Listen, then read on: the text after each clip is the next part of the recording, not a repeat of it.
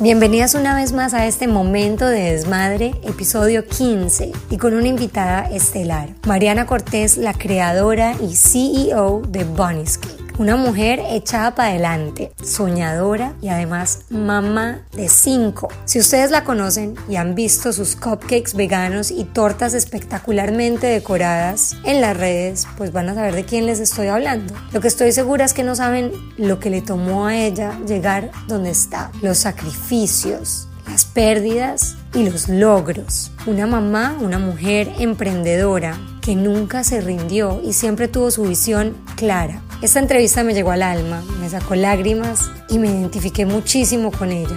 Llegar al éxito tiene un camino con muchas piedras alrededor, tiene momentos muy buenos y momentos muy malos. Y como mujeres y como mamá, hay momentos en que nos queremos rendir. Señoras y señores, con ustedes Mariana Cortés en este momento de desmadre. Mariana, bienvenida a mi espacio. Gracias. Aquí, en este momento de desmadre, que se llama, porque, ¿sabes una cosa? A mí me gusta que la gente llegue aquí y cuente sus historias, pero sin filtros. Ok. Porque el objetivo final es sentirnos normales, identificadas y que con tu historia pues hayan otras personas que se inspiren a hacer lo que sea que estén trabajando. Tú tienes una historia muy guau. Ella, ella tiene una cara de cansancio, voy a aclarar, pero la voy a presentar. Por María- alguna razón. Mariana es la fundadora, creadora, ¿cómo se diría eso? CEO, CEO, sí, soy la CEO.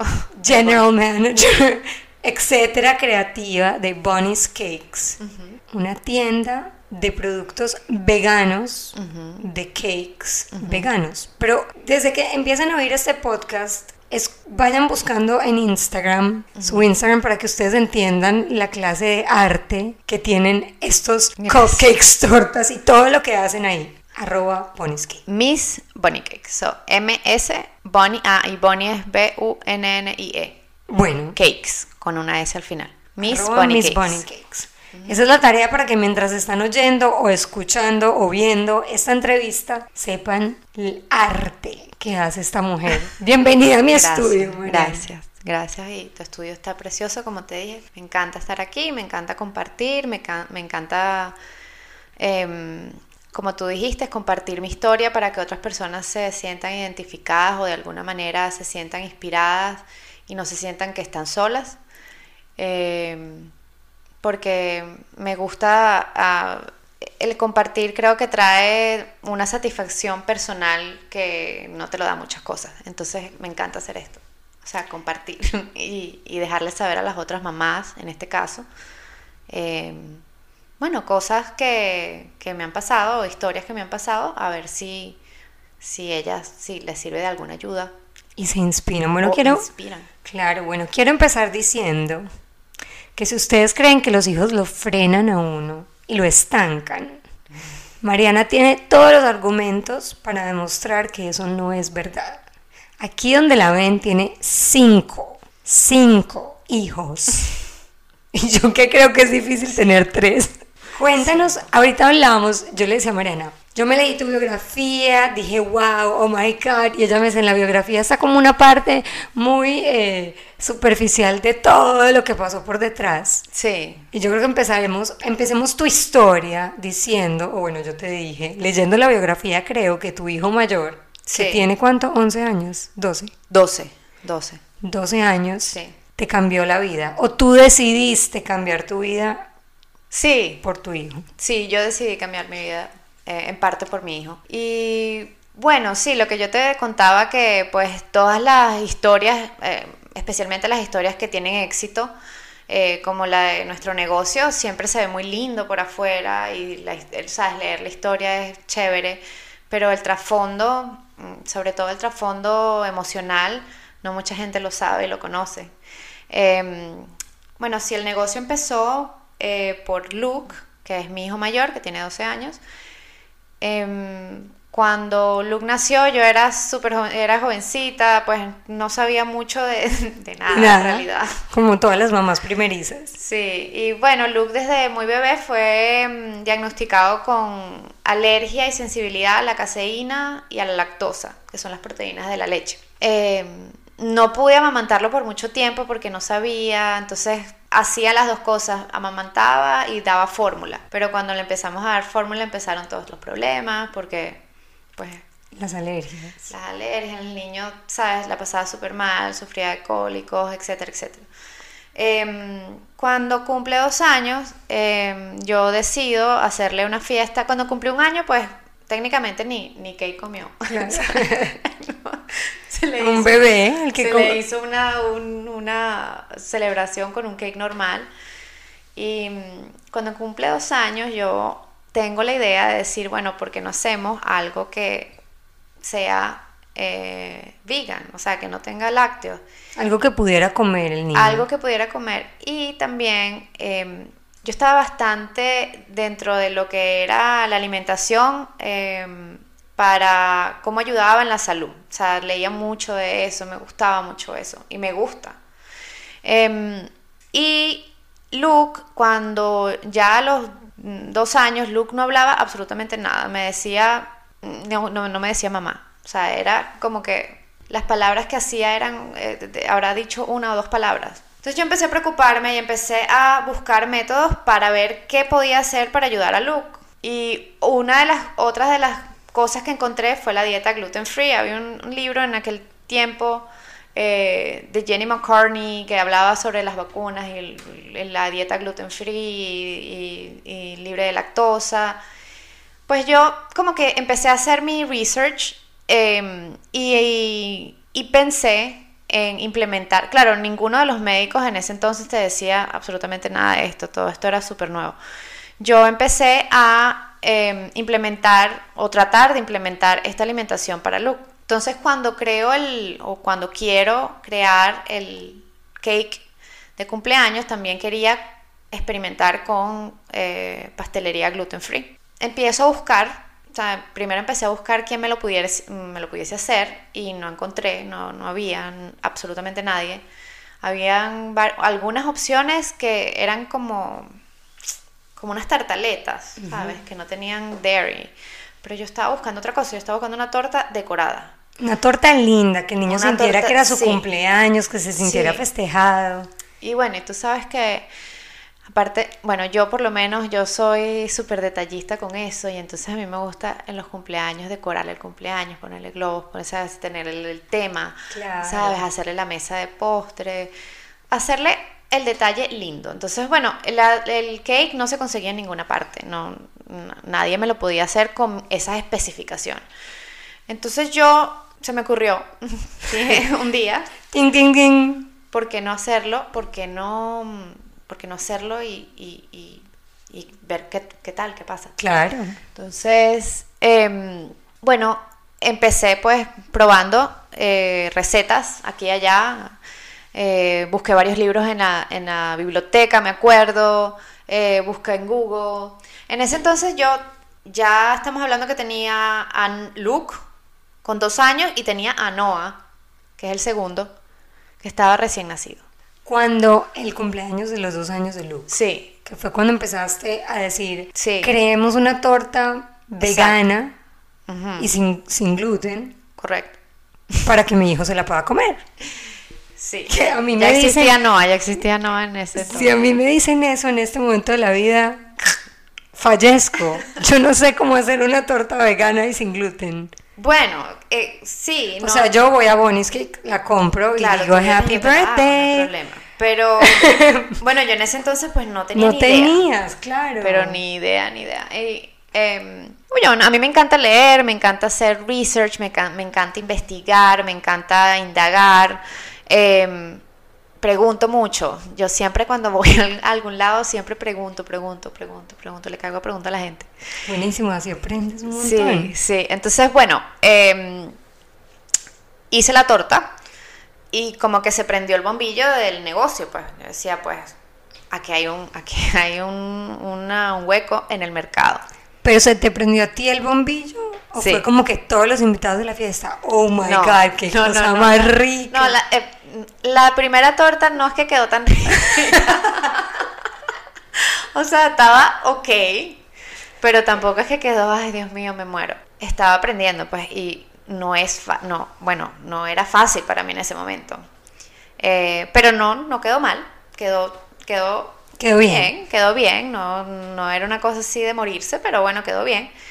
Em, y ahí pues yo dije, eh, como te dije, se me prende el bombillo y digo, esto es un negocio.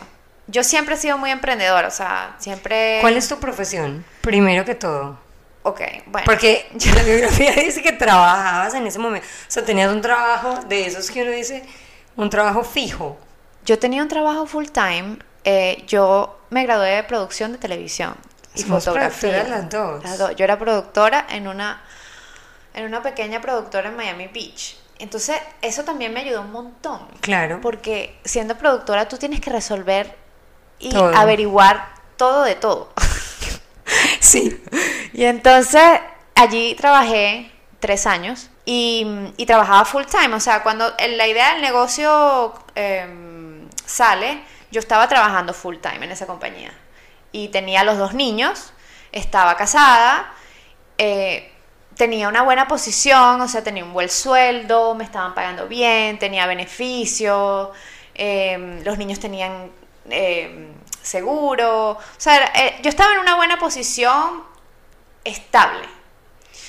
Pero se me ocurre esta idea y, como te comenté, es, yo siempre he sido muy emprendedora. Yo veo algo que lo, lo o sea, alguna idea y, y, me gusta hacerla realidad. Claro. Y me gusta venderla. Y no solo te quedas con la idea, o sea, la llevas a cabo. Haces ah, que suceda. Porque es que muchas mujeres que pueden estar escuchándonos pueden decir, no, yo tengo un montón de ideas, pero ¿quién me va a comprar una torta vegana? Por ejemplo, en ese momento, cuando nadie vendía tortas veganas, aunque hay quien me va a comprar una torta vegana, bueno, pues... Eso sí tengo yo, o sea, cuando me pongo algo en la cabeza es como que a veces es muy bueno, como en el caso de los negocios, y a veces puede ser muy negativo. Y yo, eh, es una, es una rasgo de mi personalidad que lo tengo que eh, balancear a veces, porque cuando se me mete algo en la cabeza, es como que una obsesión fatal. Ahí voy. Hasta que no lo consigo, no lo logro, no estoy tranquila, no me quedo tranquila. Entonces, una vez que se crea el negocio, pues mi idea era, no sé, eh, maravilloso en cuestión de meses. Lo que yo no sabía era que crear una marca, que era lo que yo tenía en mi cabeza, y crear un negocio, como yo lo tenía en mi cabeza, lleva tiempo. Lleva tiempo y mucho, mucho esfuerzo y dedicación. ¿Y mucho dinero? Y mucho dinero, sí señor. Dentro, de, dentro del el éxito de todo negocio, si lo quieres aumentar y si lo quieres crecer, siempre hay que tener en cuenta que uno necesita dinero para invertir. Siempre. Puedes tener muchas ganas, puedes tener muchas ideas, puedes tener, pero uno de los componentes para que tu negocio sea exitoso es tener un capital para empezar. Organizarte y tener un, presupuesto eh, para empezar. Sin eso es, es muy difícil. Se puede hacer, pero costaría más tiempo y más esfuerzo.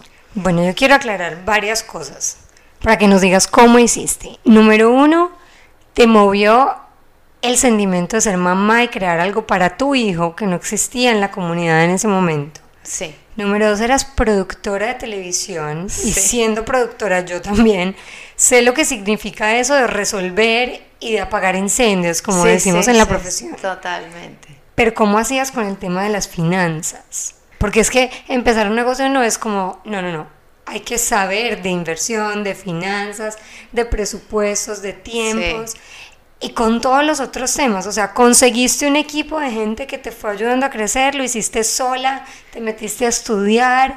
No, bueno, al principio lo hice sola. Em, de verdad que yo soy también bastante arriesgada. Ahora que me doy cuenta, estoy bastante Bueno, el que no arriesga no, no consigue cosas grandes. Porque, bueno, si yo tenía mi estabilidad y tenía algo de dinero guardado, pero estábamos pasando en ese momento, fue en el año 2009 estábamos pasando por la crisis financiera aquí en los Estados Unidos. Mi esposo se quedó sin trabajo. Pues bueno. El, el, la- el mercado era bien difícil, o sea, era bien difícil vender un producto, era bien difícil encontrar un crédito, era bien difícil encontrar un inversionista, o sea, era casi imposible.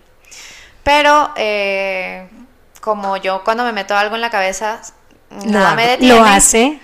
Yo empecé sola, solamente vendiendo los cupcakes a, como se dice, al mayor, en wholes- al wholesale, en concesión.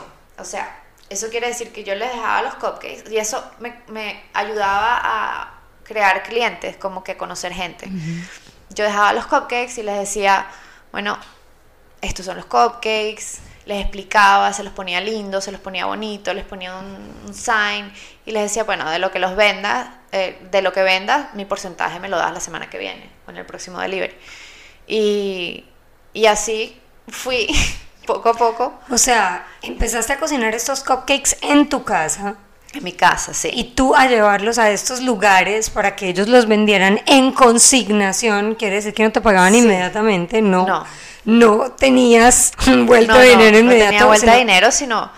Y tú hacías el delivery y a la semana siguiente Correcto. volvías, Sí. recolectabas la plata. Y bueno, y, mujeres, y en ese momento... ejemplo de que uno empieza literal haciendo todo Sí, no, para sacar un negocio todo. adelante. Y, y en ese momento, pues, como te comenté, como no había eh, una buena situación económica y mi esposo estaba sin trabajo, yo era la única con un trabajo full time.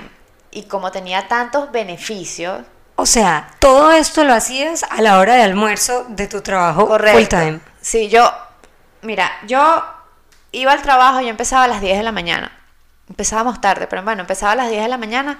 Yo en la mañana temprano acomodaba a los niños, dejaba a los niños con, con Sonia, que todavía está trabajando conmigo en, en Bonnie Cakes, y, y me iba a la oficina, llegaba a las 10. A las 12, una, que era mi hora de almuerzo, yo salía por todo Miami Beach a llevar los cupcakes, a venderlos o a llevar delivery o a, a hacer, ¿sabes? A llevar pedidos.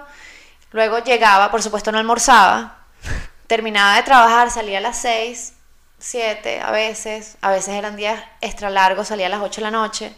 Llegaba a mi casa, bueno, le daba, sí me acuerdo que le, le daba todo, le daba a amamantar a Noah y los acostaba a dormir como a las 8 y media de la noche y yo a las 9 estaba en la cocina Cocinando para el próximo día hacer. para el próximo Wow. día y bueno, me acostaba a las 12, una y así. Así estuve un par de meses hasta que dije, no puedo más, no puedo más, esto es una locura, estoy cansada, ¿sabes? No, no doy más, o sea, hay que tomar una decisión. Y mi decisión fue, bueno, yo tenía la decisión de quedarme en mi zona de comodidad y bueno, y esperar, que pues era lo que todo el mundo me, Claro, me el- decía, me, me, me imagino las vocecitas. No, Sí. tienes dos hijos, quédate en tu trabajo estable, con tu cheque estable, con el seguro de salud estable. Sí, sí, sí, sí. De qué vas a vivir, de hacer cupcakes. Exacto. Bueno, O sea, una- que quiero aclarar eso. Imagínate, ¿de qué vas a vivir de hacer cupcakes? Ah, eso y es- hoy en día, ¿cuántos años después? 10 años. Sí, Todos vivimos. vivo de hacer cupcakes. Sí, bueno, eh, sí, yo me recuerdo que mi mamá me decía eso, exa- pero exacto como tú me lo acabas de decir, ¿de qué vas a vivir, Mariana? De hacer cupcakes. Y bueno, en parte tenía razón, Paulis, porque yo con dos niños, yo ni siquiera en ese momento tenía casa, o sea, estaba alquilando un apartamento, este, mi esposo desempleado, eh, ¿sabes? Los niños chiquitos, Lucky tenía dos, el otro recién nacido, era como que es bien arriesgado y loco lo que estás haciendo. Pero no aguanté más y renuncié al trabajo.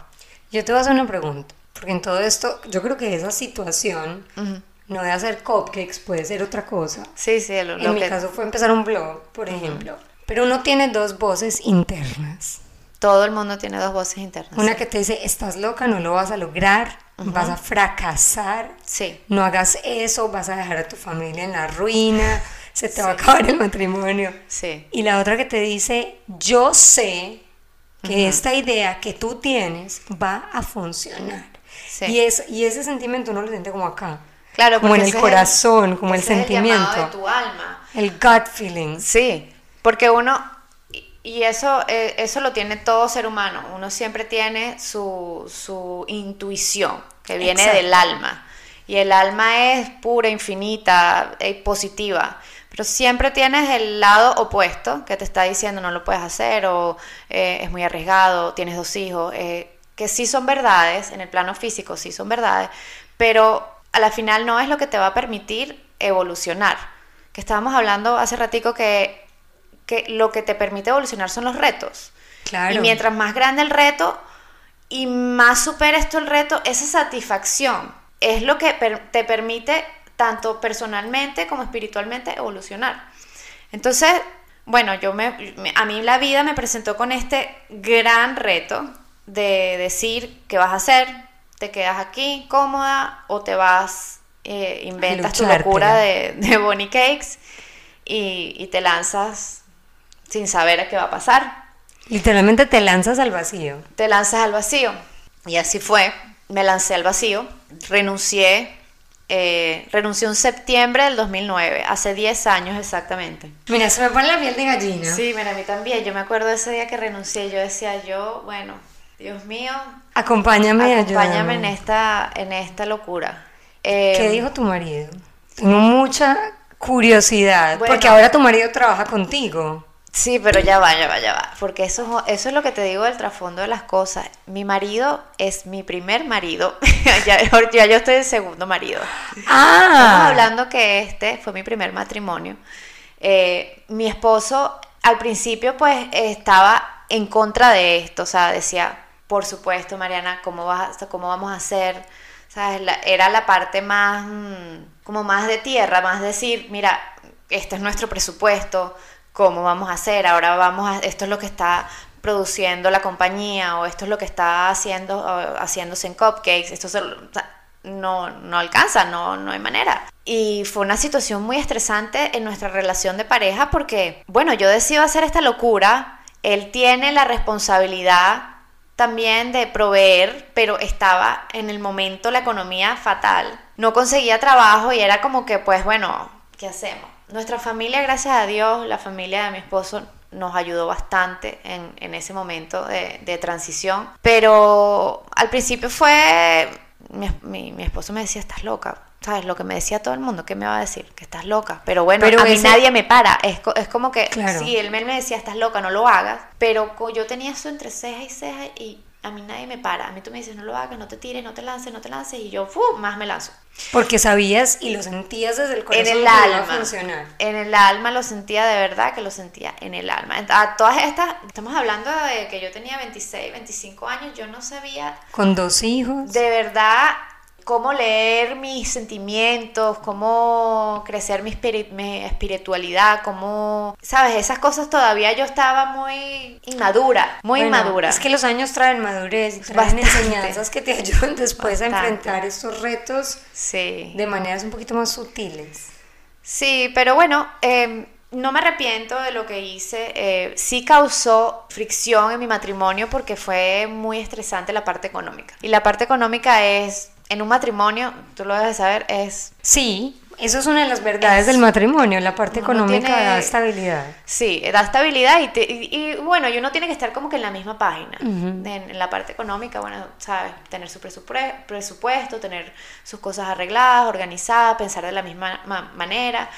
Y bueno, ahí nosotros teníamos muchos choques. La relación se fue poco a poco deteriorando. Yo quedé embarazada una tercera vez. Con la relación deteriorada. Con la relación ya bastante deteriorada. Yo, por supuesto, no, mi idea, o sea, nuestra idea no era divorciarnos, nuestra idea era seguir, porque ya teníamos dos hijos, y, y bueno, y bueno, ya teníamos nuestra familia formada. Pero bueno, salgo embarazada una tercera vez. Y cuando salgo embarazada la tercera vez, también fue un, un reto grandísimo para mí porque yo estaba haciendo cupcakes desde mi casa, eh, vendiendo, ya tenía mi cartera de clientes, bueno, no estaba haciendo el, mayor dinero del mundo, pero por lo menos estábamos allí manteniéndonos, tenía la ayuda de mi familia, de repente salgo embarazada y digo, o sea, ¿qué hago? ¿Qué voy a hacer? Mi mamá bueno, todo el mundo en mi familia estaba consternado por mi situación. Se dedicó a hacer cupcakes sin tener otro hijo. Es que desde afuera las situaciones se ven como complejas. Pues en ese momento em, se me presentó una oportunidad de abrir un negocio eh, un retail store, o sea, como una tienda Para vender los para cupcakes. vender los cupcakes. Y yo como que más o menos empecé el negocio, invertí un dinero y me encuentro que estoy embarazada. Cuando me encuentro que estoy embarazada, por supuesto tengo que decir lo del proyecto esto de la tienda, le digo, sabes, yo tengo que parar, sabes, esto sí que ya no puedo hacerlo.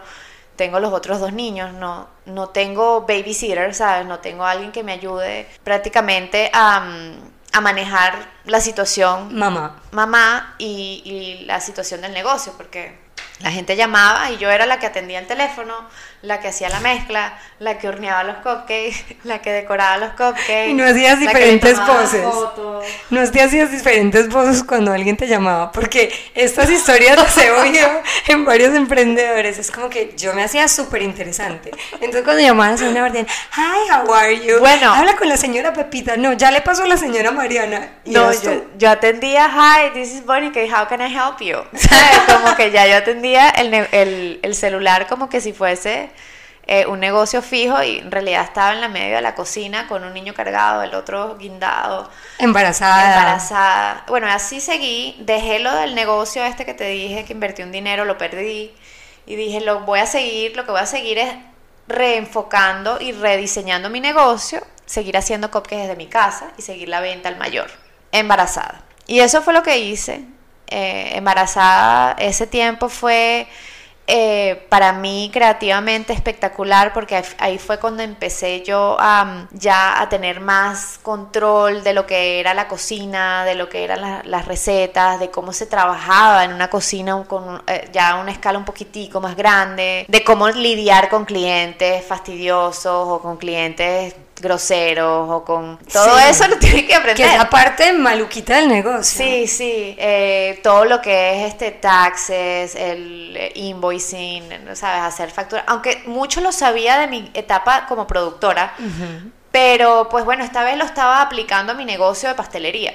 Entonces, bueno, durante todo ese tiempo, embarazada de mi tercer hijo, que es Amelie, es como yo con Amelie rena- renací. Pero qué lindo. Sí, sí, yo De, cuando... de mucho miedo pasaste a renacer. Sí, yo renací cuando, cuando tuve a Amelie. A mí me pasó Inclusive- lo mismo con Micaela, déjame decir. Sí. Con la ¿por qué? tercera, porque me lancé también Ajá. a hacer mi negocio y como que siento que ella sembró en mí algo que yo tenía miedo de Sí. dejar fluir y me vino y me dijo, venga, mamacita, que es por aquí. Eso puede ser lo que pasó con Amelie también.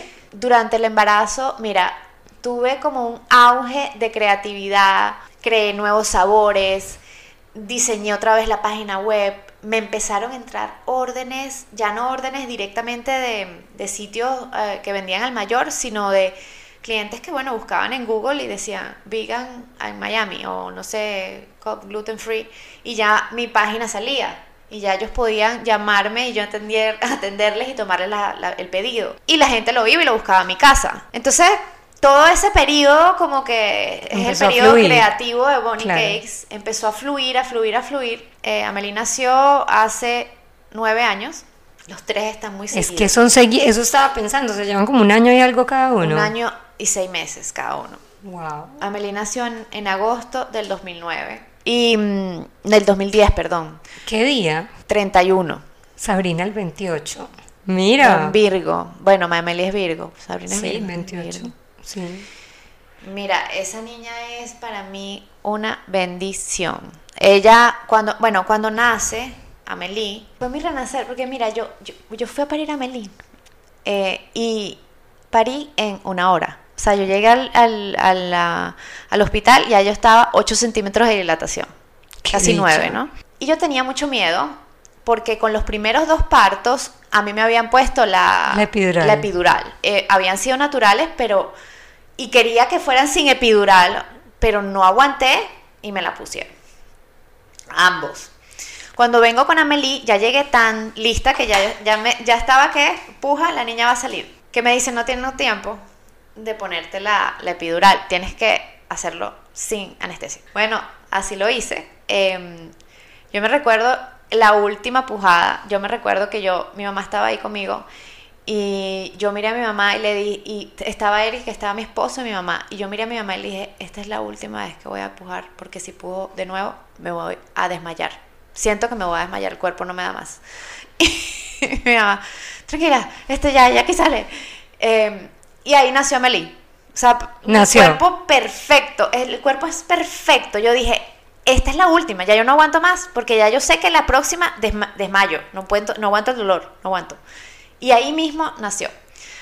Pero cuando nace Amelie, eh, a mí me dio lo que se llama una atonía uterina, que es cuando el niño nace, eh, generalmente por parto natural, y generalmente las mujeres que han tenido partos muy seguidos, el, el útero pues no se contrae Y te puedes desangrar. y los capilares sanguíneos se, se están abiertos y pues te puedes desangrar, exactamente. Es una de las Complicaciones, complicaciones graves. graves de, de- de un parto. Pues a mí me dio eso, yo no sabía eh, lo que me estaba pasando, pero sí me desangré. O sea, me desangré, me desangré. Eh, Amelie nació a la como a las 3 de la mañana, 2 de la mañana. Y yo a las 9 de la mañana le digo a mi mamá, me siento un poco rara, me siento mal. Este, me pasaron a la habitación y cuando me pasan era un sangrero terrible. Eh, y luego pues mi mamá, viendo que ya yo estaba como, no sé, ya yo le decía, Mal. me duele el pecho, o sea, me siento mal. Llama a la enfermera y la enfermera apenas vio eso, era como, fue como un código rojo. Dios mío, claro, es peligrosísimo. Es te puedes peligro, yo no sabía. Claro. Yo no tenía ni idea. Fue como código Por eso rojo, los partos rojo. en casa son hermosos. Sí. Yo me lo soñaba, pero mi marido no me dejó. Sí, bueno, Porque de él, eso es- porque él estudia eso. Mi marido es ingeniero biomédico y se especializa en parto. Imagínate. Y mí me decía, Pauli, no hay tiempo de llegar a un hospital. O sea, sí, entiendo tu parte, es hermoso, es... Me tráeme todo lo hermoso al hospital. Tráete la pelota, el agua, Sí, la sí, cosa. sí. Pero Me por favor en el hospital, porque esta situación que te pasó a ti te hubiera podido quitar la vida. Ah, bueno, si esto hubiese pasado en la casa, yo que no te estaría contándote esto.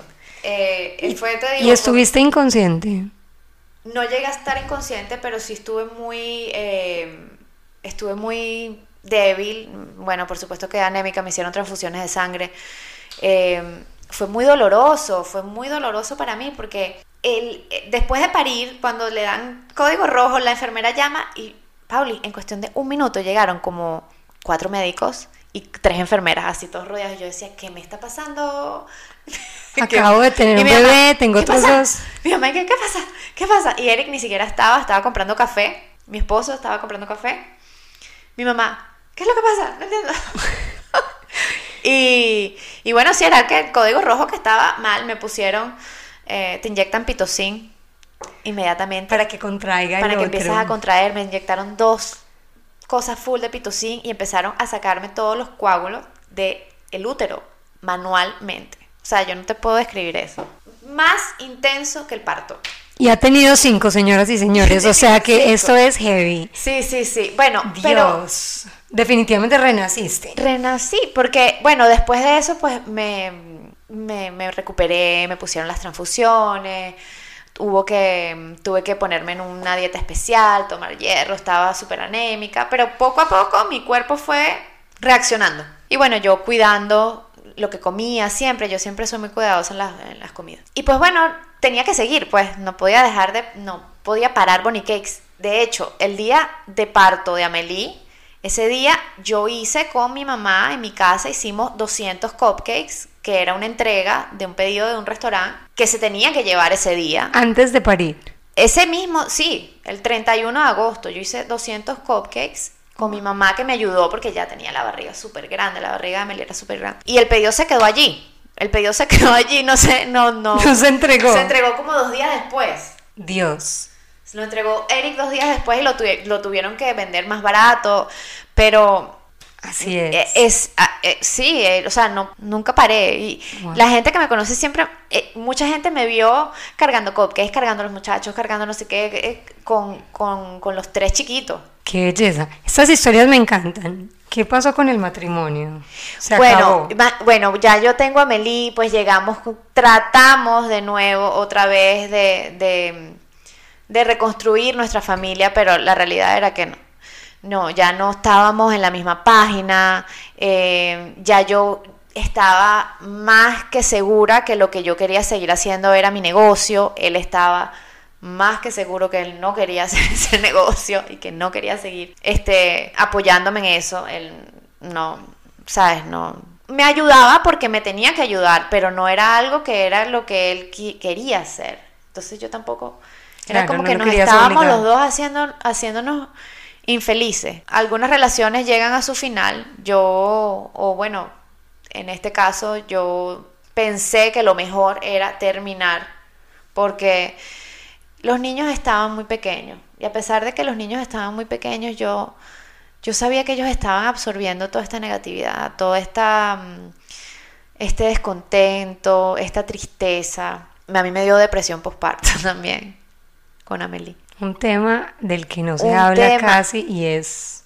Bueno, y esto sí. Importantísimo. a mí me dio en el embarazo. A mí también me dio el embarazo en el quinto.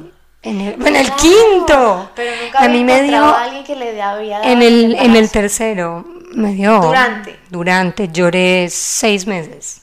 A mí también en el quinto. Horrible. hasta hasta que un día en toda esa porque yo me yo nunca era que no quería a la bebé. O sea, yo, sí, sí, sí, me daba emoción, pero yo estaba como overwhelmed. Y yo lloraba y lloraba y lloraba y me quería quedar en la cama y no quería ver a nadie. No le quería contar a la gente que estaba embarazada. Era horrible. Sí. Y en el sexto mes, 26 semanas de embarazo, sí. el sexto mes, 25, 26. Sí, más o menos. Un día sangré, sangré y pensé que estaba perdiendo el bebé. Oh, wow. Y ese día me cambió. Era como, como si me era... Te paraste. Yo creo mucho en Dios sí. y sus mensajes. Sí, y entonces yo, yo dije esto fue como un wake up call de Dios. Era como, tú quieres ese bebé, mira lo que va a pasar si el bebé se va. Y ese día me cambió todo. Me di cuenta que antes de eso me vestía siempre de negro, sí. no estaba feliz. Ese día empecé como a ponerme colores, me había opuesto totalmente a que me hicieran baby shower. Yo como que vamos a hacer el baby shower. Empecé a decorarle el cuarto, como que... Pero... Te cambió el switch. Pero fueron seis meses de llorar todos los días horrible. Y después me sentía re mal cuando nació, ¿no te pasó eso? Sí, yo, eso me pasó con el quinto, pero fue una situación diferente porque yo estaba tranquila.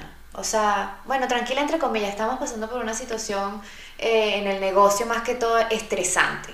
Era estresante. Eh, ya estaba casada con Sebastián, que es mi segundo esposo, y pues él y yo tenemos una relación súper abierta, nos llevamos súper bien, ¿sabes? Como como lo tengo de esposo, lo puedo tener como amigo, como mi, mi, mi pana, mi Tu psicólogo, tu todo. psicólogo, sí, sí, sí. Sí, a mí me pasa lo mismo con David. Y, y a mí me dio, me dio, eso se llama eh, depresión perinatal, peri, algo así. Algo así. Y yo no, y, y, el médico me decía, eso es muy, e, eso no es frecuente. La, la depresión este, no, antes del embarazo. Pero yo creo, ¿sabes una cosa? Yo creo que sí es común si tienes situaciones alrededor que lo disparan a mí me lo disparó, entonces será el estrés del claro. negocio. El estrés de crecer el negocio. O sea, yo creo que ese sentimiento de mamá, creaste toda una empresa de cupcakes veganos para que tu hijo tuviera los mejores cumpleaños del mundo. Sí. Luego, decidiste mantenerlo y separarte por la felicidad de tus tres hijos y por su paz mental. Sí. Y luego en el quinto. Y la de todos en realidad, porque todos estábamos sufriendo. Y luego en el quinto, ¿qué? Esto no es normal. Uno como en el primer cuarto, en el quinto hijo. en el quinto hijo o en mi tercera hija, la situación era que me daba angustia traer, otro bebé al mundo en esta situación externa al ser mamá que yo decía va a afectar de alguna manera a este bebé. Es como esa sobreprotección, era como esa tristeza de ya controlo dos, ¿qué voy a hacer con tres? Tú ya controlo cuatro, ¿qué voy a hacer con cinco? Yo creo que yo creo que por ahí. Sí, sí, eh, sí, tienes toda la razón. Eh, eso fue eh, lo que estás describiendo es muy parecido a lo que yo estaba sintiendo, una de las cosas que yo estaba sintiendo en ese momento. Pero Dios siempre ha sido tan, mira, Pauli, yo he pasado por tanto, cada reto que he tenido y cada cosa difícil que he pasado, siempre encuentro una luz tan grande cuando lo, y una satisfacción tan grande cuando lo paso. Porque mira, em, con Amelie, bueno, pasó todo esto que pasó, nos divorciamos, pasamos por una situación económica difícil también en ese momento, porque bueno, ya pasamos a fuera de la casa, divorcio, paga divorcio, child support, em, desgaste. Desgaste. Y en ese momento, en ese justo momento, fue cuando se abrió la tienda retail de Winwood. En ese momento. O sea, con un bebé, mismo- con un bebé, ¿cuánto tenía Amelie? Amelie tenía un año y medio. Ok. Y te divorciaste. Sí. Y abriste la tienda, Sí. que si yo lo veo desde afuera como cliente, Ah, sí, todo es todo bello. te dio a conocer como el local más wow que había en Winwood, porque tú pasas por el local. Miren, yo en todo este podcast no se los puedo mostrar, pero si ven el, el YouTube que grabamos simultáneamente, les voy a poner fotos de la tienda para que ustedes sepan de lo que yo les estoy hablando. ¿Qué dice? Bueno, la tienda de Winwood Sí. se abre. Sí. Es tres el- sí, se abre. ¿Qué fecha? Se abrió en el 2013, en febrero del 2013. Y hay un corazón gigante en la tienda que dice Hay un corazón gigante que dice, To all my children, eh, thank you to all my children, you're my inspiration. O sea, gracias a todos Thank mis you. hijos por ser mi inspiración. Sí. Si uno entra a la tienda y hay una barra donde el corazón, literal, es como el corazón de la tienda, porque es, Sí. es grande, Sí. está al lado del mostrador. Todas las mamás que entramos a esa tienda, no Sienten- creo que evitamos leer los nombres de los cinco de Mariana, que abajo, porque dice los cinco nombres. Pero tú dices, uy, me identifico porque mis hijos también son el motor de mi mundo. Fíjate que Sí. mi logo son tres corazones que son mis tres Claro, hijas. tres hijas. O sea, el claro. corazón de todo siempre está ahí. Sí. El otro día entrevisté a Lauren Arboleda, que es la chica que se Sí. ganó Masterchef Latino. Sí, la conozco, la y se conozco. llama Food from the Heart. Sí, Y también la mueve su hijo. sí, tan bella, sí, ella, ella es súper chévere. Claro, entrevisté a Niscas Creations, que es un Sí. dúo mamá e hija, Mamá e hija, sí, que hacen coronas de flores. Y la respuesta de Nisca fue, lo hago porque mi corazón está con mis hijas. Entonces Claro. fíjate, tú con cinco, la otra con dos, yo con tres. Los hijos son regalos, mis hijos son mi tesoro, mi tesoro, mi El motor. tesoro y mi, y mi motor de, de muchas cosas, pues, este, en- eh, mi fuente de inspiración también. Mucha de mi fuente de inspiración viene de mis hijos.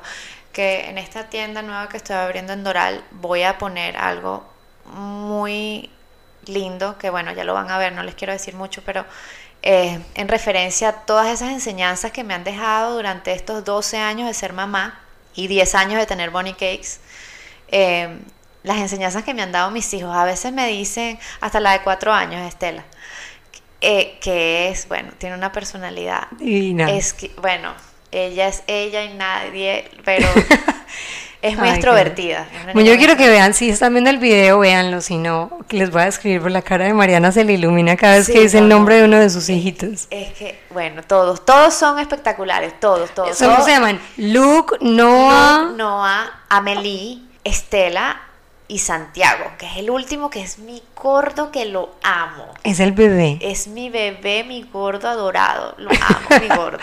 Bueno, mira, nos quedamos en, te divorcias, pasas por, por, por un postpartum, depression, por una depresión Fuerte, postpartum. sí, sí. Y en la mitad de todo esto horrible, no te rindes. Sigues con el No objetivo fijo, diciendo, es que yo sé dónde está la luz al final del túnel. Y abres la tienda en Winwood. Y además pasa algo con un show muy conocido Sí. a nivel mundial, porque es que eso sí se transmite en Estados Unidos, pero también en el mundo entero. Sí, ¿Qué fíjate pasó? que ayer me, a- antes de ayer me llamó mi team y me dice, te estoy viendo, te estoy viendo. A ver, Mariana, cuéntanos. Bueno, en el 2012 me llaman de Food Network y me dicen que si estoy interesada en hacer un casting.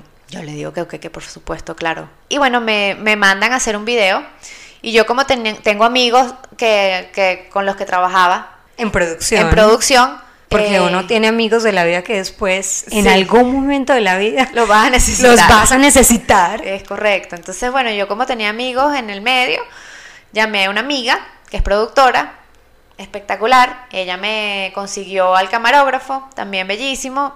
Vinieron a, en ese momento ya yo estaba en el, en el warehouse. Yo, hubo un momento eh, durante mi proceso de postparto, depression, divorcio todo eso, que yo decidí mover la producción de Bonnie Cakes a una cocina comercial. Y la compartía con, con Nati de Dolce Peccati, no sé si la conoces. wow, sí, sí sé quién es. Yo, que a la amo a Nati. Bueno, entonces nosotros compartíamos cocina y, mm, Y mientras estábamos allí fue que a mí se me ocurre la idea de abrir Winwood Retail.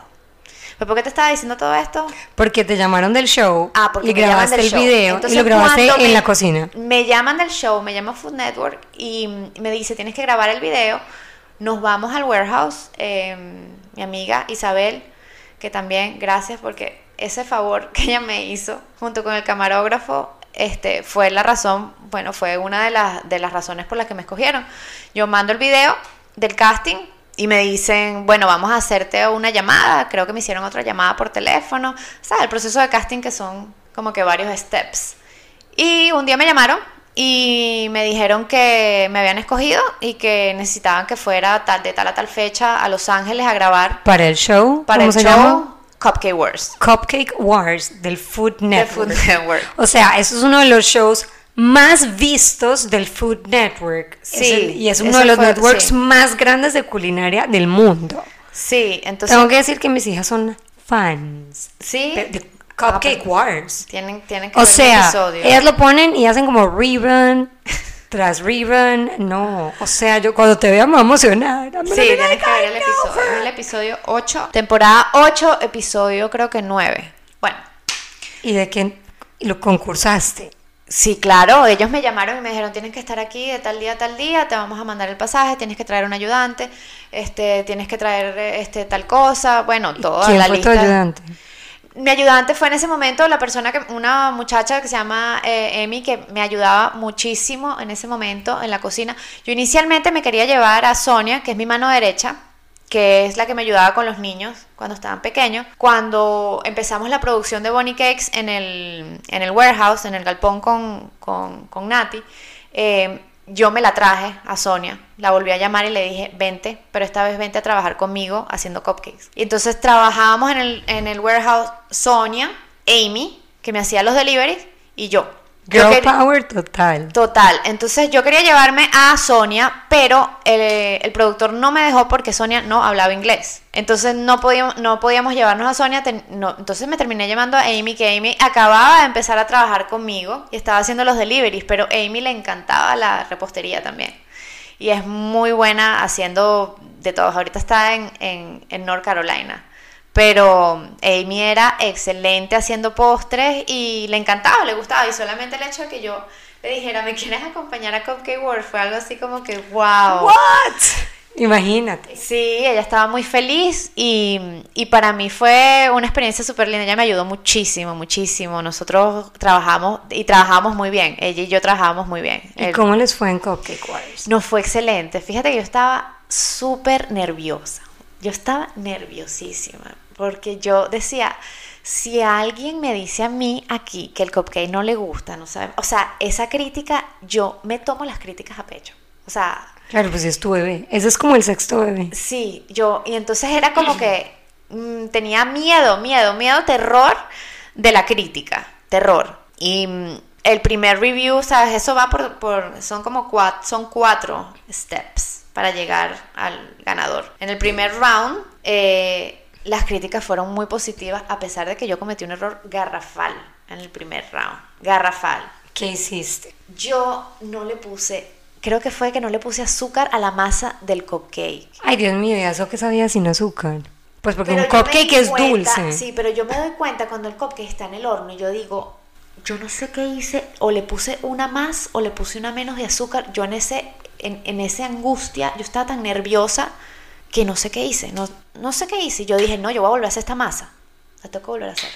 Y la vuelvo a hacer, pero tienes un tiempo. Entonces yo, yo dije, bueno, yo vi el tiempo yo dije, si lo hago como yo lo sé hacer rápido, lo puedo repetir, lo puedo hornear. La decoración no me va a quedar muy bien, pero bueno, pero lo, lo voy a poder hacer. Este round es de sabor, además. Hay que repetirlo. Lo voy a repetir. Y Tum, esto no tum, fue tum, producido, porque oh, hay veces que los shows lo producen. Esto es Esto en fue vivo. error real. eh, error real mío. Em, Y lo hiciste. y lo hice, sí, lo hice, lo volví a hacer. Claro, cuando le puse el frosting, el frosting se derritió así. Ay, no. Porque el cupcake estaba caliente. Claro. Bueno, pasaste. Paso, ronda. paso, ah, muy buenos reviews. Todo chévere, a pesar de que el frosting estaba así todo chorreado. Eh, todo muy bien. paso a la segunda ronda. En la segunda ronda también excelentes reviews de besos de show. You, mira, yo decía, ya, ya. Vamos para la final. Vamos para la final, ya yo gané esto. Estoy segura que ya yo gané esto. Y Amy me decía, we're killing it. Ella es, ella es muy gringa. Eh, ella me decía, we're killing it, sí, vamos a ganar y tal, no sé qué. Y yo, bueno, fui al último round ya, bastante, ya más segura de mí misma, cansada, porque es un día entero de grabación. Y, mm, pero no gané. Perdí. Perdí que de segundo lugar.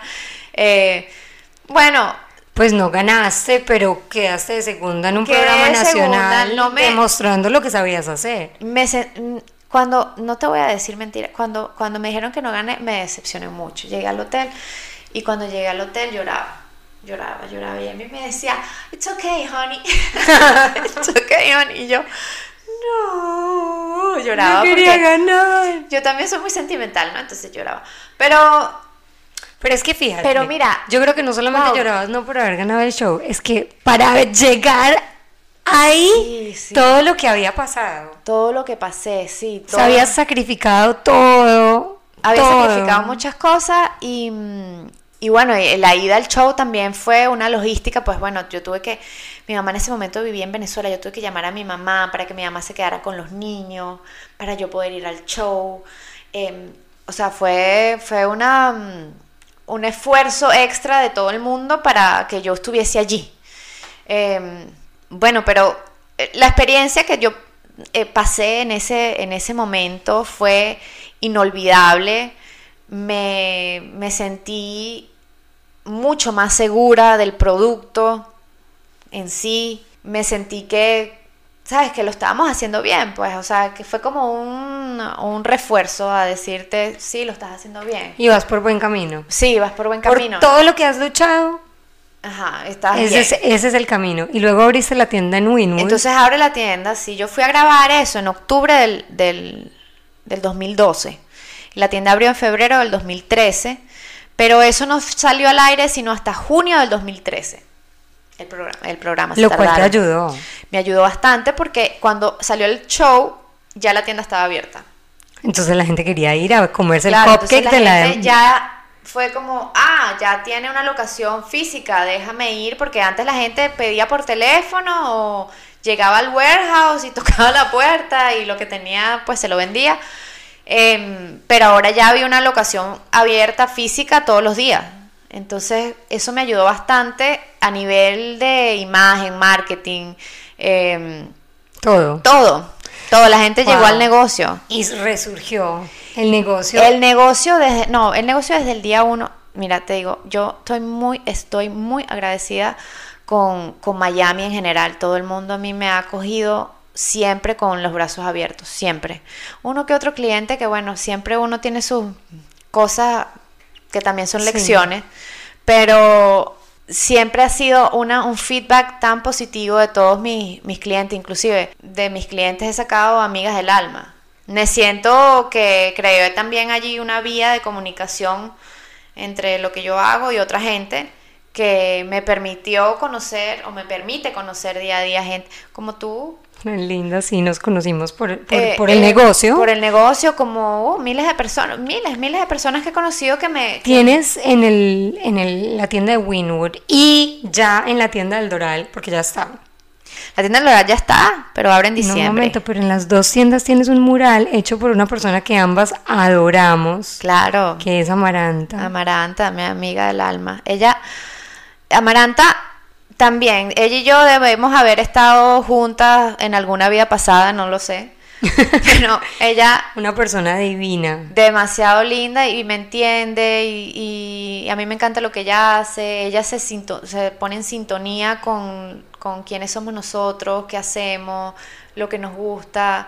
Y pues los dos, tanto el mural de Winwood como el mural de, mm, de Doral, me los ha diseñado y pintado ella.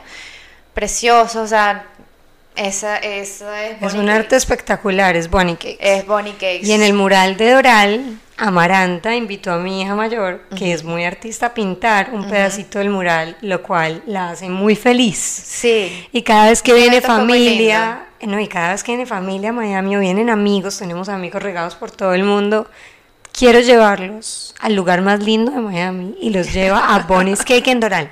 Así que Bonnie's Cake abre en diciembre Abre en 2019. diciembre, 2019, sí. Pero sí. mi hija va todas las semanas y se para en la puerta y dice, ¿cuánto falta? Ay, todos los días me preguntan lo mismo. Y cómo quisiera yo abrir esa puerta ya. Me encantaría abrir la puerta ya. Pero bueno, hay que seguir ciertos procedimientos, permisología. Claro. eh, eh, etcétera, etcétera, que bueno, que todo dueño de negocio y especialmente de restaurante sabe que uno siempre se pone un, un límite, pero bueno, ese límite siempre hay que añadirle unas semanas más, unos meses más. Totalmente. Tengo una pregunta. Dígame. Septiembre 2009, Sí. renunciaste a tu trabajo estable, entre comillas.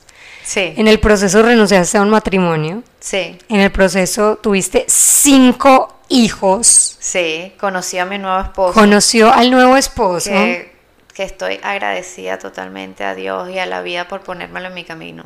Porque La mejor bendición. la mejor bendición, una de, una de las grandes bendiciones de mi vida es mi esposo. De mi esposo, eh, cuando me conoció, yo estaba abriendo Winwood. Ah, bueno, fue en ese momento. Sí, yo estaba abriendo la tienda de Winwood. Y mira, yo soy muy creativa, yo soy muy echada para adelante, yo soy muy eh, trabajadora, ¿sabes? Me puedo esforzar, no decaer, animar. Pero cuando viene la parte de, ¿sabes? Organizarte y organizar financieramente y hacer estados de cuenta y proyecciones y todo lo que es papeleo, a mí eso me da Estrés. Est- Ay. Te entiendo totalmente. Y entonces así llegó Sebastián a tu Entonces vida. llega Sebastián, que Sebastián es lo opuesto a mí, totalmente lo opuesto. Pero buenísimo. ¿Sabes qué me pasa con David también? Somos polos opuestos y nos atraemos. sí, Full. Sí, es que no. Es ¿Él que es de así. números entonces? 100% de números, de budget, de... Y bueno, yo pues lo conocí también sin, sin buscarlo, sin pensarlo, sin atraerlo, no, yo no quería. Es más, cuando yo me divorcié yo dije, de verdad que no me, voy, no me volver a casar, no me quiero volver a casar, me quiero quedar... O sea, no, no necesito casarme, no me quiero casar. Quiero quedarme con mis tres hijos y dedicarme a mi negocio y ya con mis inseguridades y mis em, pensamientos ya que uno se preimpone, eh, que, que se limita a decir, bueno, no, ¿quién me va a buscar a mí con tres hijos? O qué sé yo. Ay, ¿Quién, Mariana, quién- se va a casar conmigo? ¿Quién va? ¿Quién? qui- ¿Sabes? No, ¿sabes? No, no, no muchos hombres eh, se tiran a, ese, a esa aventura.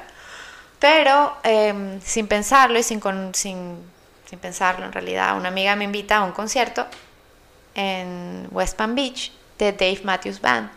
Yo no quería ir, no quería, no quería, no quería, no quería, no quería, no quería, no. Y mi amiga que sí, que vamos, que tú, que yo, que yo, bueno, ok.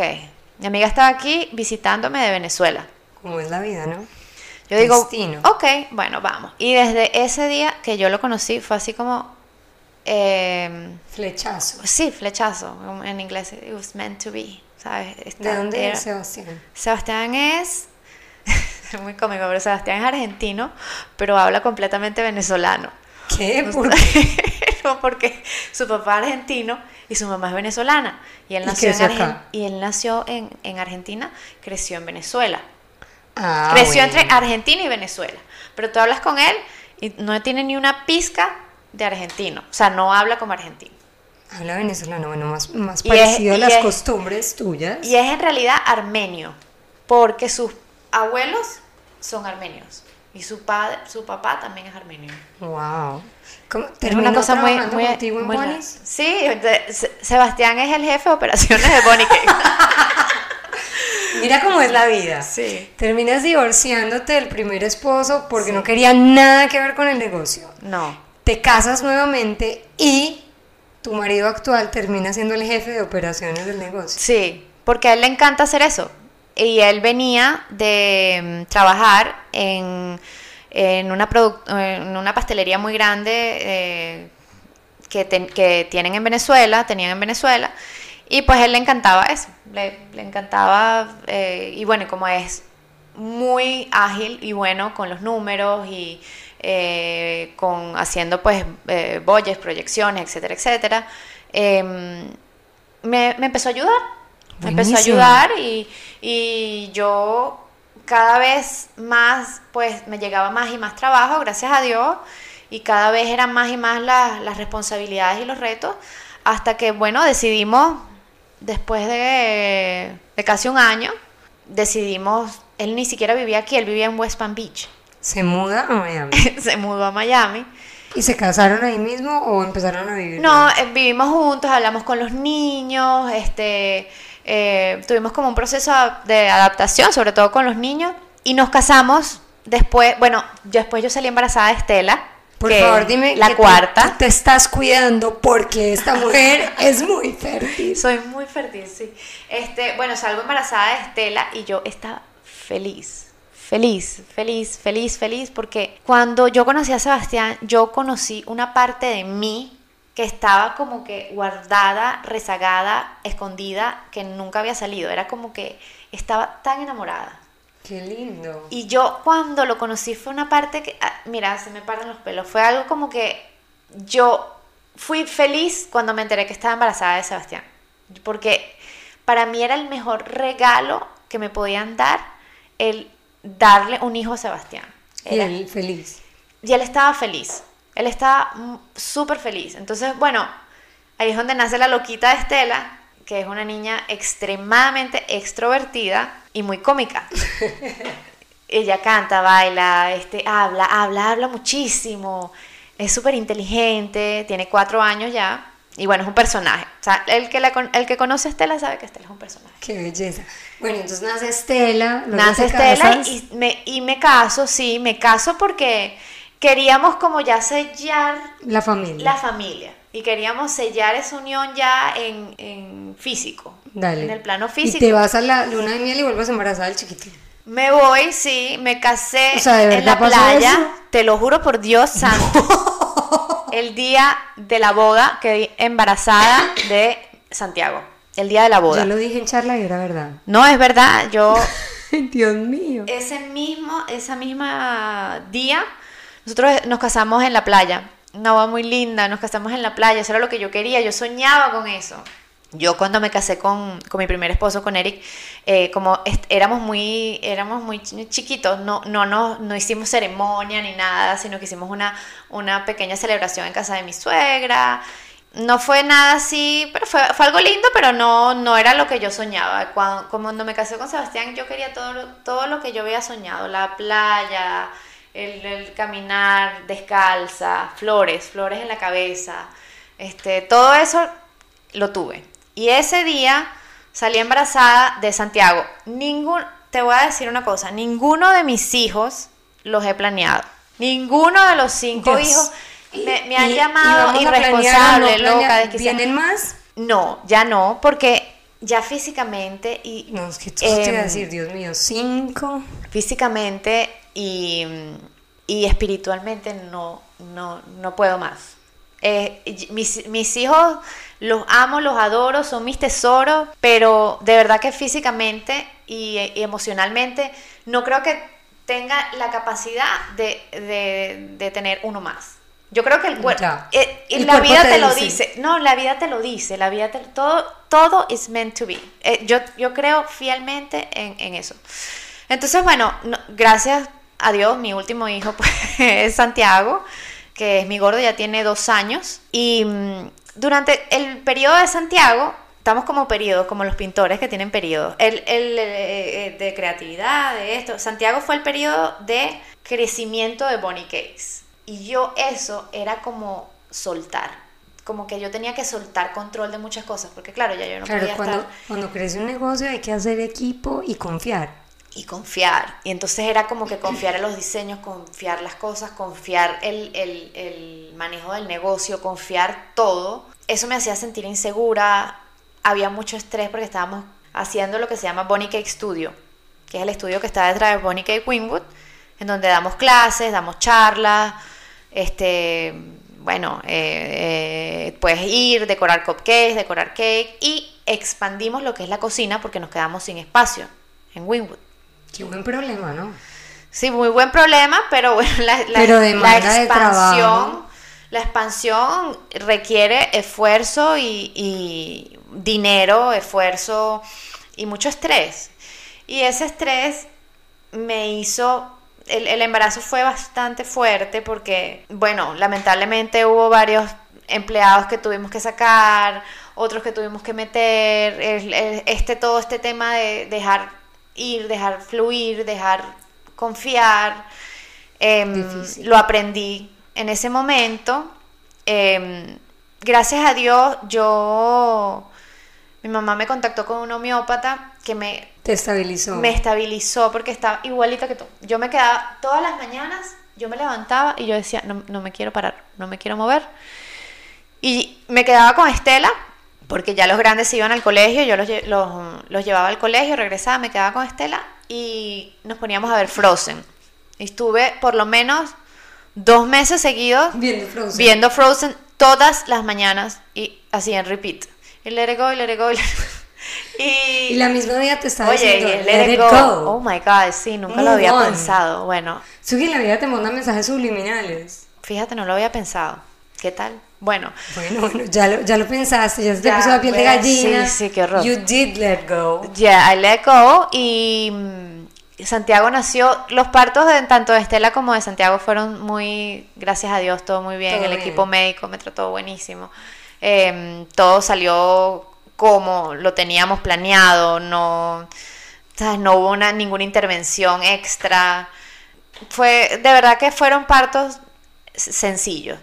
Y bueno, y Santiago nace y, yo, lamentablemente, luego que Santiago nace, me sigue la depresión postparto. Y me decaigo. Y esta vez, y esto es un tema muy difícil para mí hablarlo porque nunca lo hablaba inclusive. La depresión para mí ha significado tantas cosas, tanto buenas como malas. Y yo he pasado ya como varios episodios ya he tenido varios episodios de depresiones, de caídas bien fuertes. En este último episodio, luego de tener a Santiago, me puse muy mal. Muy mal, que no. Sentía que, que me estaban acribillando. Sabes, que la vida me estaba poniendo ya cosas que no podía. que yo pensaba. Que no, podías controlar. Pero uno es el, el, el, el director de su película el, el conductor de su, de, su, de su autobús. Tú tomas el control y tú lo puedes hacer. O sea, tú puedes dirigir como quieres que tu realidad sea. Lamentablemente, bueno, sí, pasé una situación muy fea, estaba muy mal, me deprimí muchísimo. Este, estuve hospitalizada. Nunca, nunca en mi vida me habían hospitalizado, nunca. Estuve una semana hospitalizada en un psiquiátrico. Estuve muy mal, muy mal y cuando salí fue, mira, estar, eh, estar allí, esos, esos seis días que estuve allí, fue como también una experiencia increíble, fue increíble. Fue igual o mejor que la experiencia de Cupcake Wars, porque no sabes lo que es estar ahí y ver la salud mental, lo, lo tanto que se menosprecia y lo importante que es. Es increíble. Ahí habían gente, niños de 16 años, hasta señoras de 70 y pico. Yo salí con una amiga de, de 15 y una señora que tiene 60 y no sé cuántos años tiene, pero... Nos enfocamos tanto en lo externo y en lo que nos rodea que nos olvidamos de nosotros y de lo oh, que nos da paz. ¿Cómo encontraste la paz, Mariana, después de estar Seis días hospitalizada. Hospitalizada y me decía, el psiquiatra yo, me acuerdo que me decía, tú tienes problemas con tu esposo y yo, bueno, no, o sea, normal, pues, lo que puede tener una pareja normal. Tú tienes este, tú quieres, tienes problemas en la tienda, sí, bueno, siento que me ha pasado esto y esto y esto, porque hubo también varios episodios en la tienda que, me sentí, ¿cómo se dice eso? Betray. Em, sí, claro, como te hubieran eh, enterrado el cuchillo por detrás. Como que si me hubiesen, sí, me hubiesen, exactamente. Y bueno, yo estaba en esta posición de víctima de, de todo esto me está pasando a mí, ¿por qué, Dios mío, por qué? Y no veía la, yo no veía la luz, yo, yo ahí había llegado a un punto que no veía la luz. Salgo de allí, después de esa experiencia religiosa que tuve allí, salgo de allí y digo, yo tengo de más mis tesoros son de más. Tengo cinco hijos que están saludables, que, están, que son bellos, que son amorosos, que, están bien, que físicamente están bien. tengo una familia que está allí, lo que yo necesite, tengo un esposo que está allí, que a pesar de mis locuras y mis arranques y mis, y mis defectos y mis virtudes, el hombre está allí día y noche, con mis hijos, con nuestros hijos. Este, mm, tengo un negocio que vino de verdad de, del alma, ese negocio es parte de mi alma. Tengo una clientela que, mira, no me desampara. Yo tengo gente que todavía va a la tienda y es gente que, que iba a mi casa a buscar cupcakes. Imagínate. Y mm, yo, ¿sabes? Como que empecé a decir, ¿por qué yo tengo que estar en esta posición de víctima? Empiezas a, practicar, empiezas a practicar lo que dicen count your blessings. Cuenta Correcto. tus bendiciones. y crear tu propio destino. O sea, tú eres y- dirigir tu película. Ya yo no quería seguir en el plan de ser la víctima de mi película. Ya yo no quería seguir siendo la, la mamá que, sabes, que por más que sí trabajaba y se veía todo por afuera. Por, por eso te digo, todo por afuera se ve como que todo es chévere, precioso. lindo, perfecto, precioso, hermoso. Pero uno adentro tiene sus batallas que, que bueno, que tiene que, que tiene que ir superando poco a poco. Em, Y la superaste. y la superé, salí de ahí, fíjate que empecé a trabajar mi espiritualidad. Eh, eh, empecé a empecé a leer la Biblia, empecé a, a- a indagar un poco más este, en religiones, empecé a estudiar Kabbalah, eh, empecé a, a meditar más frecuente, empecé a leer el Zohar, que es el libro del Kabbalah, a, leer- a, a escanearlo. eh, y, y eso a mí de verdad me cambió la vida Qué bien. me cambió la vida el, el ver que existen existen también leyes espirituales así como existen leyes eh, terrenales existen leyes espirituales como por ejemplo eres lo que atraes Em, esto de eres el director de tu película. A realidades paralelas. Tú decides si te quieres estar en la realidad de ser la víctima o estar bien triunfador. Tú eres el que diriges. Tú eres el que diriges. Es como todo, cuando a alguien tú le preguntas cuál es su versión de los hechos, esta persona tiene una versión completamente diferente y la otra tiene una versión completamente diferente. Tomaste las riendas para bien. Y hoy en día, Bonnie's Cake, bueno, Mariana está casada, feliz, con sus Sí. cinco hijos y con un negocio absolutamente exitoso. Con mis cinco hijos. Que va sí, creciendo. Sí, el negocio está creciendo y estoy muy contenta porque ya ahora lo que vamos a hacer es expandir al Doral. Como que ya establecimos el negocio O y sea, ahora se abre la segunda tienda. ahora se abre la segunda tienda que, que bueno, que ah, también fue un proyecto eh, súper lindo. Eh, yo conocí a, a las personas del Doral hace más de un año, me presentaron el proyecto, nos encantó. Y pues no solamente estamos abriendo la tienda ahí, sino que nos estamos mudando al Doral. Mudando la familia. Mudando a todo el mundo para el Doral. Entonces, Bienvenida al Doral. Yo vivo en el Doral y amo el Doral. gracias. Me encanta, además la, la- el strip de Downtown Doral me fascina, me parece que escogiste el Eh, sitio sí, perfecto. a mí me encantó, me, me pareció que es un proyecto eh, extremadamente bien pensado, muy organizado, eh, me gusta la comunidad de, de gente que está allí, eh, me gusta el hecho de que pues bueno, vamos, tenemos negocios súper exitosos alrededor. Y bueno, y, llevar el mensaje, de nuevo, el, mensaje es compar- compartir lo que, lo que nosotros hacemos y lo- el, producto de Bunny Cakes, que si Dios quiere, pues eh, irá muy bien aquí en el Doral. Y en un momento, no sé si todavía, tus cupcakes se venden en las tiendas de Starbucks. Se- los cupcakes están ahora en Whole Foods. En Starbucks se Whole vendieron por seis meses, sí. Eh, están en Whole Foods de Miami Day, todos los Whole Foods de Miami Day. Y mm, que son en eh, seis locations. Están desde Pinecrest hasta Aventura. El de Boca no, no está incluido. Y en, en Starbucks sí fue, fue algo extremadamente increíble lo que me pasó con Starbucks. Starbucks fue un día a la tienda a comer cupcakes. El- el- la gente de Starbucks fue un día a la tienda a comer cupcakes. Y se enamoraron de tu producto. Y se fueron a- atrás al mural de que pintó Amaranta y grabaron un video comiendo cupcakes. Y lo pusieron en el Facebook de todos los empleados de Starbucks.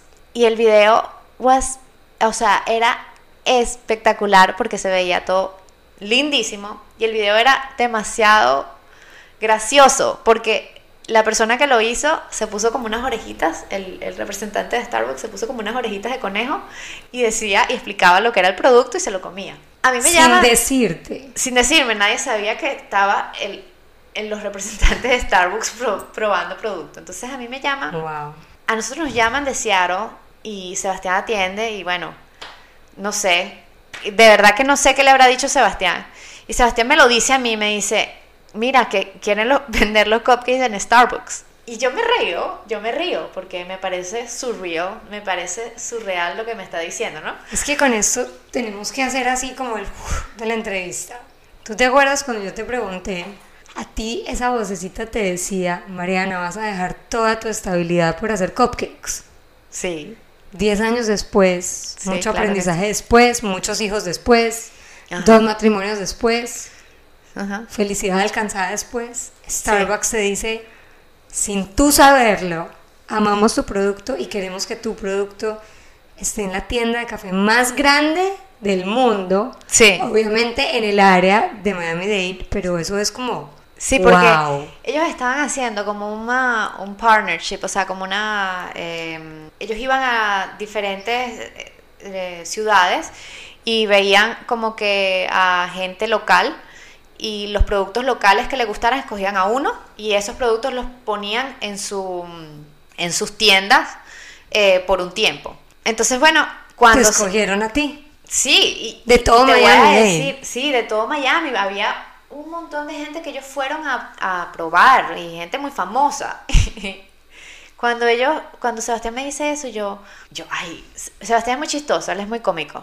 Él se la tira del chistoso. Entonces, cuando me dice eso, yo que, ah, ok que sí, que nos llamaron de Starbucks y yo, o sea, yo no salía de mi asombro, es lo que tú dices, yo empecé esto, ¿sabes? Así en la cocina de mi casa. Agarrando, ¿sabes? El, los 20 dólares últimos que tenía para comprar la, la, harina, para hacer los cupcakes, para... Y ahora me está llamando Starbucks. Bueno, vinieron los representantes. Eh, en la tienda ha ido casi que todos los representantes de Starbucks, el VP de Starbucks. O sea, wow. vinieron todos los representantes de Starbucks Em, y para mí también fue un momento increíble, increíble, increíble, increíble. Yo, presenté mi producto a Starbucks y en, el launch, o sea, cuando, cuando hicimos el, eh, el anuncio de que ya los cupcakes los podían comprar allí. Y la gente era fascinada con el producto y con la historia. Claro, la historia, toda la historia linda que, que todo el mundo se sabe. No esta, en la que nos fuimos en detalle, en todo. En detalle. Yo compraba los cupcakes en Starbucks. Sí. Porque tenía dos niños del salón de mi hija de cuatro años que eran súper alérgicos. Ah, imagínate. Y entonces las mamás no los dejaban ir el día que un cumpleaños. Claro, pobrecito. Y una mamá dijo, no, yo encontré una tienda en Winwood de una mamá que tenía lo mismo de tu hijo. Sí. Y entonces empezó el colegio a comprar los cupcakes. Oh, wow. Para que cuando hubiese un cumpleaños los niños no tuvieran que dejar de ir al colegio y se sintieran parte de la fiesta. Ah, ok. Tú cambiaste mil vidas sin darte cuenta de esos sin darme cuenta. Ese es el compartir. Tu hijo vino a enseñarte mil cosas. ¿Habla Luke en este momento? Cuando tenía dos años no hablaba. No hablaba, Luke habla. Luke habla muy bien y Luke eh, Luke es un alma extremadamente especial. Luke es un Luke vino a tu vida. Increíble. Y te presentó una situación súper difícil.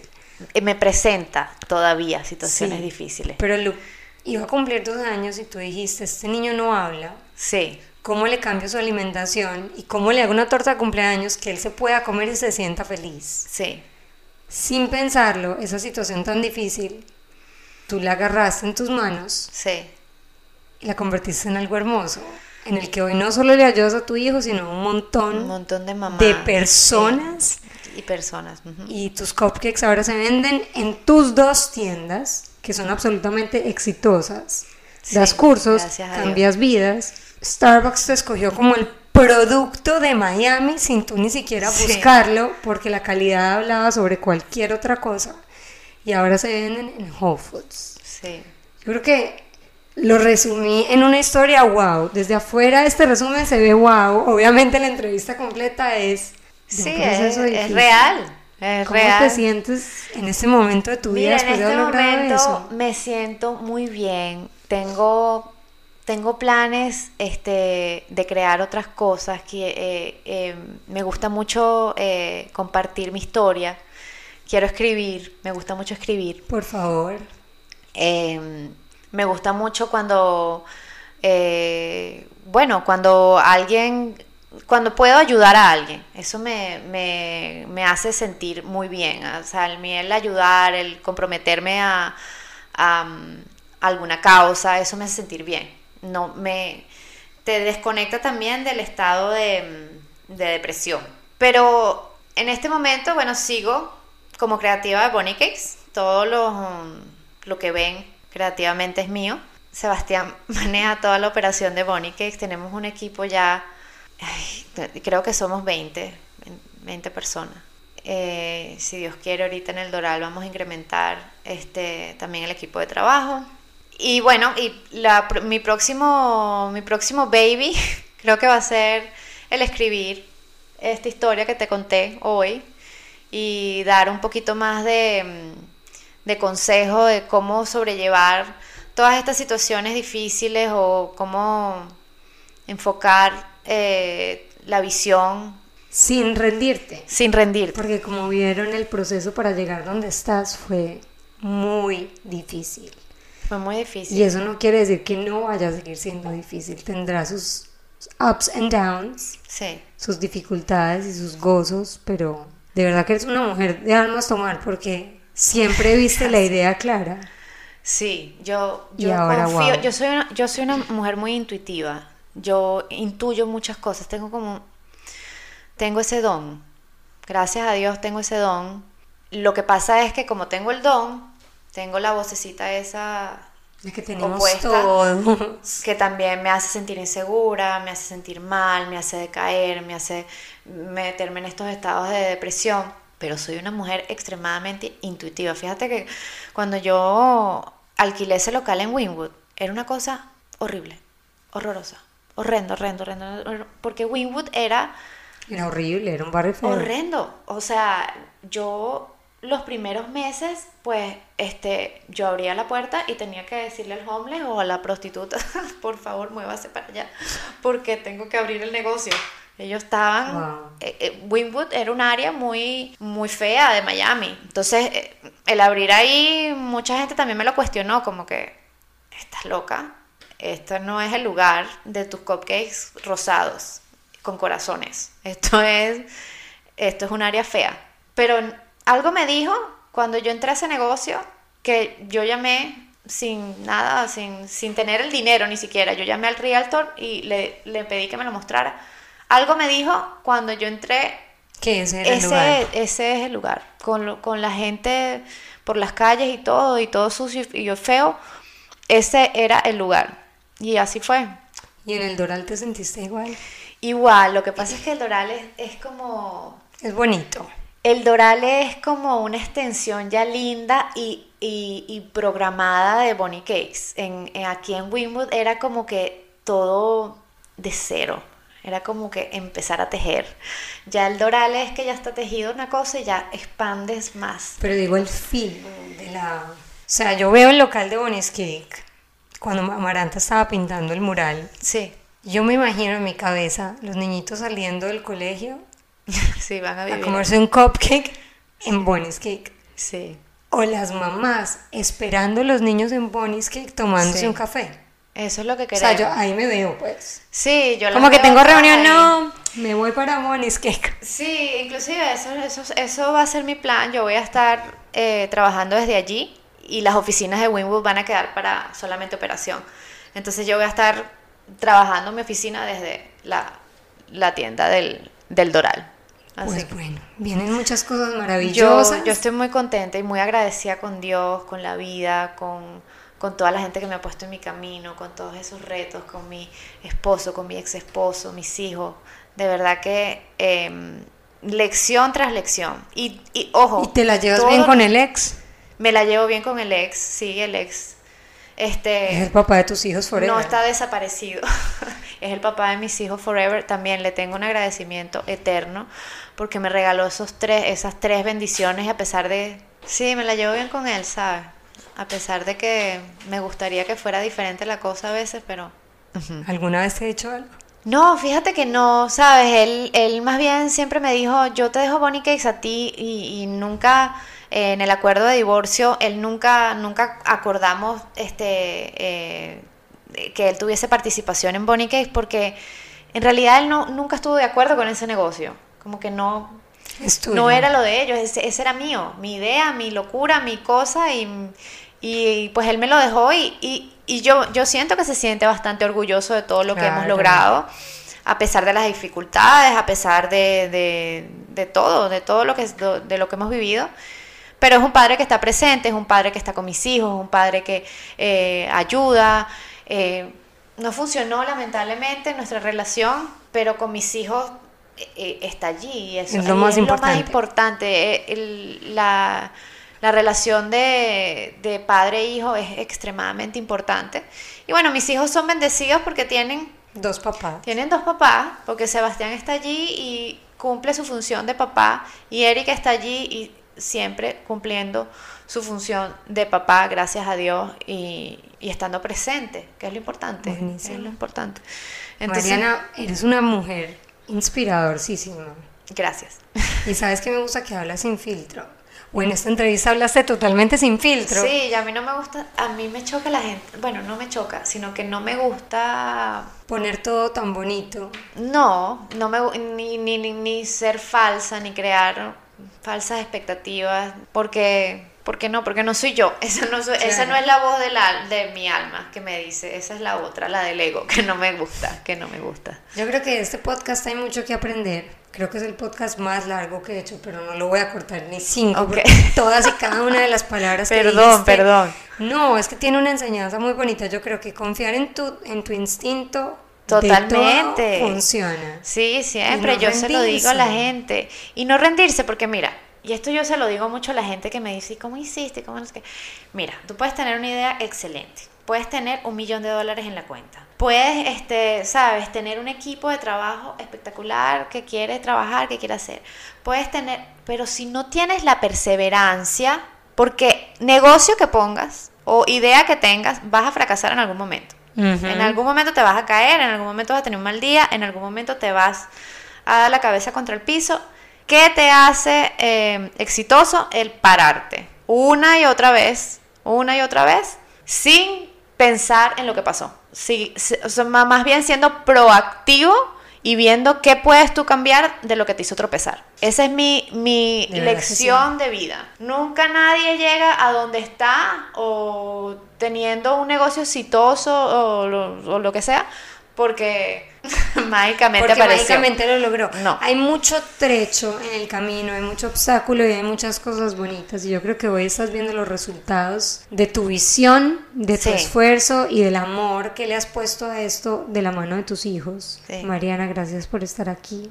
No, gracias a ti por invitarme y, y, bueno, gracias por darme la oportunidad de, de compartir en este canal la la historia de mi vida y, de mi negocio. Gracias. Gracias, gracias. Síganla, arroba Miss Bunny's Cake. Se los voy a poner aquí, Miss Bunny's Cake. Miss Bunny Cake.